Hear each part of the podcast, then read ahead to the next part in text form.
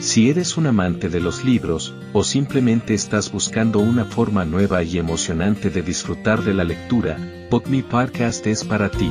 Así que siéntate, relájate y prepárate para adentrarte en el maravilloso mundo de la literatura a través de tus oídos.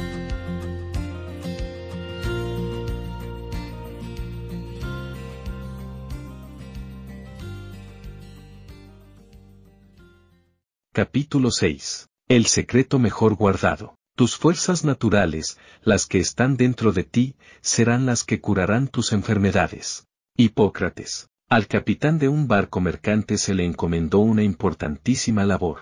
Tenía que llevar un cargamento excepcional desde un determinado lugar a otro que se encontraba situado a gran distancia, al otro lado del océano.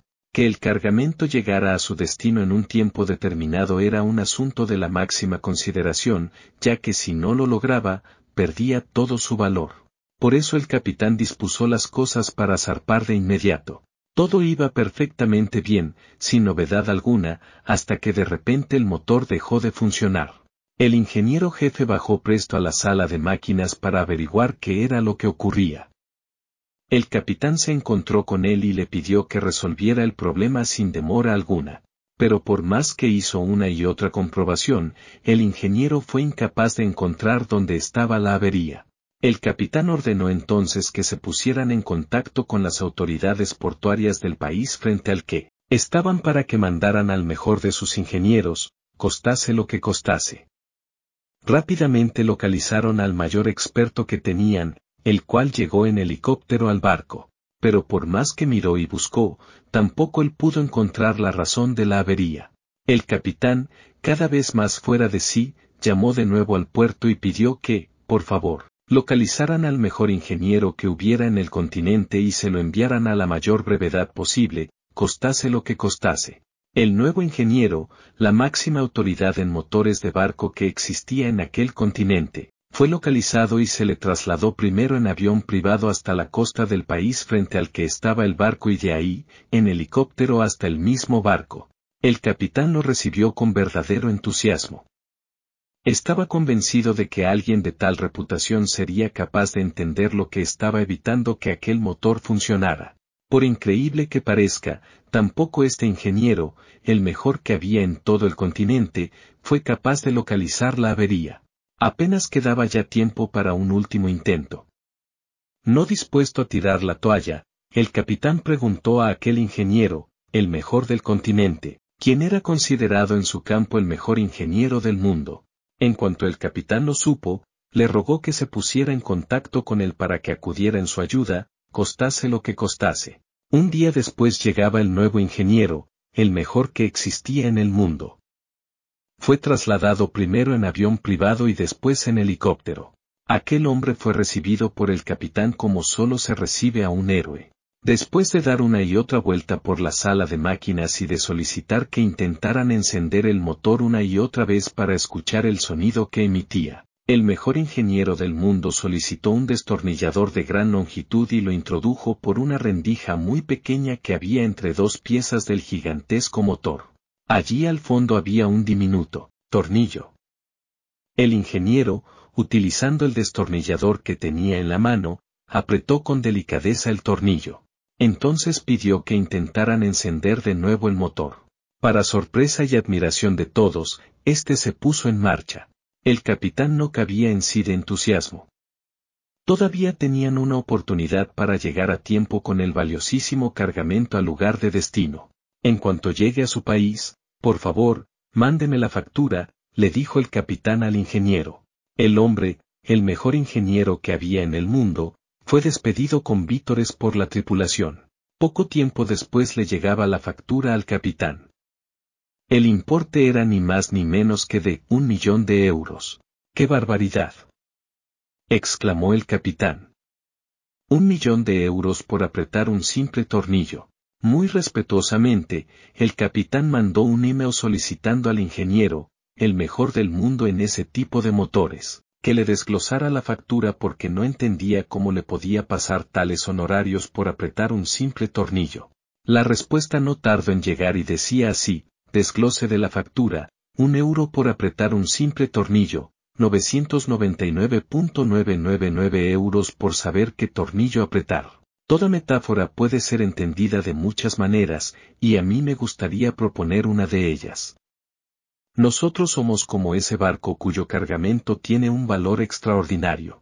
El viaje desde nuestro lugar de origen hasta nuestro lugar de destino representa una vida vivida con verdadero propósito y sentido.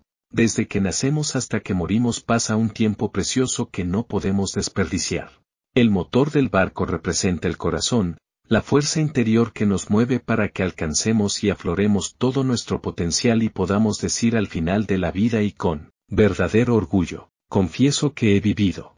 Cuando perdemos la serenidad, cuando perdemos la confianza, cuando se desvanece la alegría y el entusiasmo, el motor deja de impulsarnos, deja de ser la fuerza motriz en ese viaje que representa una vida feliz y con sentido. A veces fueron vivencias que hicieron que nos sintiéramos solos y perdidos las que causaron que el motor dejara de empujarnos por el camino que representa una vida dichosa. Otras, llegamos a creer que no valíamos lo suficiente y que por eso no merecíamos ser queridos.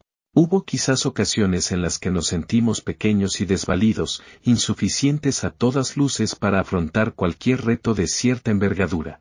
Sea cual sea el origen de esas heridas emocionales que todos, en mayor o menor medida, hemos sufrido, su efecto es que nos convierten en personas sumamente reactivas. Cualquiera que, toque, aunque sea inadvertidamente tales heridas, puede provocar en nosotros y de manera automática una reacción de furia, de ansiedad o de bloqueo. Las personas que nos quieren, los capitanes de barco, que aparecen en nuestra vida, muchas veces no saben qué hacer para arreglarnos, cuando nos ven sin ilusión, sin energía, sin verdaderas ganas de vivir. Por eso solicitan la ayuda de los expertos. Lamentablemente muchos de ellos, aunque saben de motores, no los conocen con suficiente profundidad, y por eso también intentan uno y otro abordaje y no siempre consiguen que el motor, el corazón, se ponga de nuevo en marcha. Una vida con sentido es una vida feliz, y una vida feliz no es una vida sin dificultades o aflicciones, sino que es una plena, una que se vive con profundo sentimiento de asombro y gratitud. Cada uno de nosotros puede entrar en contacto con ese ingeniero, que es el mejor del mundo. Y es el mejor porque conoce a fondo la verdadera naturaleza del motor y sabe dónde están esas heridas emocionales. Los tornillos desajustados, que están generando esa disfuncionalidad en nuestro motor. Como sabemos poco de este tipo de tornillos, nos parece que su valor es muy relativo y creemos que otras cosas son mucho más importantes. Por eso al capitán le costaba entender que el ingeniero pusiera en tan alta estima su labor, un millón de euros, por haber ajustado un insignificante tornillo. No es fácil poner palabras a esa fuerza reparadora. Ya vimos anteriormente cómo la práctica del mindfulness era capaz de sanar, de reparar desde dentro las disfuncionalidades que había en el organismo. Vimos cómo dicha fuerza ayudaba a regular la tensión arterial y contribuía a que las células se deterioraran menos y funcionaran mejor. Nos dimos cuenta de que a través del sistema nervioso parasimpático, esta fuerza transformadora, el mejor ingeniero del mundo, era capaz de ajustar los tornillos que en el organismo están desajustados.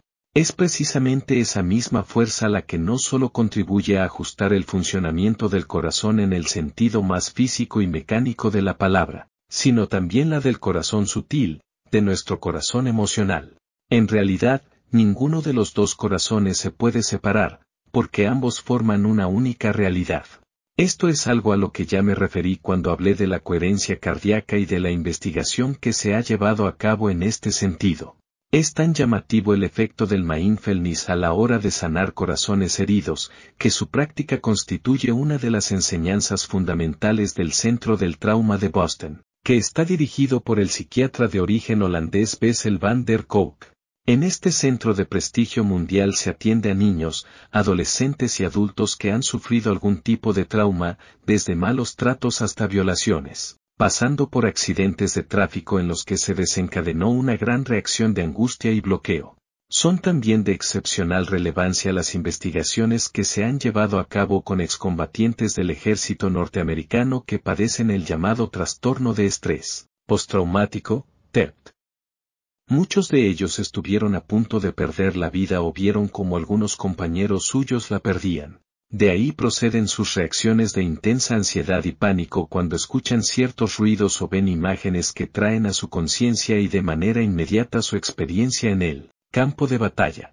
Lo interesante es que las investigaciones de este psiquiatra han mostrado que los efectos del mindfulness en todas las situaciones citadas pueden tener un impacto beneficioso, mucho más marcado que incluso el uso de medicamentos específicos. De alguna manera, su práctica haría que esa fuerza sanadora, ese, mejor ingeniero del mundo, actuara primero localizando las heridas emocionales que siguen abiertas y después, favoreciendo que éstas empezaran a cicatrizar. El doctor Basso van der ha manifestado en diversas ocasiones su sorpresa y a la vez su profundo desencanto al ver que algunas de las revistas de psiquiatría norteamericanas, a las que ha enviado el resultado de sus investigaciones han rechazado publicarlas. Una vez más, parece ser que el saber ajustar esos delicados, tornillos, no acaba de ser suficientemente valorado. No cabe duda de que cuesta creer que algo aparentemente tan sencillo como el mindfulness pueda tener un efecto tan marcado a la hora de que una persona recupere su ilusión, su alegría y, por supuesto, sus ganas de vivir. Nadie dice que la práctica del mindfulness sea la panacea que lo resuelva todo, sino que tiene un gran valor para experimentar con más plenitud eso a lo que llamamos vida. Aún así, uno se pregunta cómo es posible que algo capaz de llevar claridad mental, serenidad y equilibrio a nuestras vidas no lo practique todo el mundo. Yo diría que se debe a que al ser tan contraintuitivo, al ir en contra de todo lo que la mente dualista considera que puede tener algún sentido, genera una gran desconfianza. A la mente condicionada le gusta hacer, lograr, buscar, luchar, esforzarse, juzgar, comparar, enfocarse en objetivos, elaborar pensamientos, emitir juicios llevar a cabo interpretaciones, apegarse a lo que le gusta, alejarse de lo que le disgusta, moverse en terreno conocido, controlar, poseer, esforzarse por tener más y más, por ser más y más importante y, como no, por encajar dentro del grupo. Un encaje que muchas veces no es simplemente de pertenencia, sino que se convierte en una relación de dependencia. El grupo puede darnos una protección que a veces no sentimos que tengamos si estamos solos. Esto lleva en ocasiones a tomar actitudes de sumisión ante individuos que a lo mejor y, simplemente, porque gritan más, parecen que saben mejor hacia dónde hay que ir. Hay muchas personas ansiosas de poder y de dominar a los demás que encuentran muy fácil hacerlo porque también hay otras que, en su búsqueda de protección, aceptan sin rechistar cualquier forma de acatamiento. No es que no nos parezca razonable lo que la mente dualista en ocasiones propone, lo que ocurre es que lo que ella nos sugiere es una forma siempre limitada y rígida de ver el mundo. Nos presenta, su realidad, como la única que existe. Además, y a nada que nos fijemos un poco, nos daremos cuenta de que es la que también se pasa la mayor parte del tiempo llevándonos al pasado o proyectándonos al futuro. Cuando nos lleva al pasado puede ser que lo haga para recordarnos algo agradable que nos sucedió o para rememorar errores previos y así no volver a cometerlos. Sin embargo, la mayor parte de las veces que nos mueve por la línea del tiempo es para provocar en nosotros una sensación de culpa y de vergüenza por algo que hicimos o dejamos de hacer, y de lo que tenemos que seguir lamentándonos una y otra vez. Cuando nos lleva al futuro es para que podamos planear y anticiparnos a lo que podría pasar. No obstante, muchas más veces, es solo para llenarnos de preocupación y de ansiedad. Por eso los seres humanos cargamos con esas dos, pesadas maletas, que no vemos, pero sí sentimos, la de las lamentaciones por el pasado y la de las preocupaciones por el futuro. ¿Quién se puede mover bien en el presente cargando con algo tan pesado? Si recordamos brevemente las investigaciones de Benson, también recordaremos cómo la práctica de no dejarnos atrapar por esos pensamientos perturbadores, tiene un impacto muy favorable en la salud. El cuerpo, que es muy inteligente, nos está constantemente mandando un mensaje, la mente está enferma y nosotros no hemos sabido darnos cuenta de ello. Pero al igual que el pez no sabe que hay un mundo fuera del agua, nosotros tampoco sabemos que hay uno repleto de posibilidad más allá de dicha mente dualista. Como no va a ser el mindfulness un secreto tan bien guardado si ni siquiera se nos pasa por la cabeza la existencia de un mundo mejor en el que podemos vivir. El mindfulness nos ayuda a darnos cuenta de la importancia de algo que también dijo Jesús, estar en el mundo sin ser del mundo. No busca que huyamos del mundo y de aquello que no nos gusta de él, para eso y, lamentablemente, los humanos hemos encontrado muchos otros caminos como puedan ser las drogas. El consumo excesivo de alcohol, el estar constantemente viendo televisión, los juegos de ordenador o la compra compulsiva. A lo que ayuda es a estar en este mundo cotidiano con sus cosas agradables y desagradables, con sus risas y llantos, de una manera nueva, sin buscar escapar de él cuando lo que nos ofrece no lo experimentamos como agradable. Dejamos de reaccionar frente a ataques y provocaciones de forma tan personal. Por eso la respuesta a tales ataques y provocaciones, por llevar incorporada la compasión, es una respuesta firme y no una reacción dura. Y en el momento de corregir a alguien lo único que de verdad se pretende es ayudar a esa persona a mejorar en lugar de buscar, de una manera más o menos encubierta, castigarla y hacerla sentir avergonzada por haber cometido un supuesto error. Gracias por acompañarnos en este viaje literario a través de tus oídos, y nos vemos en el próximo episodio de BookMe.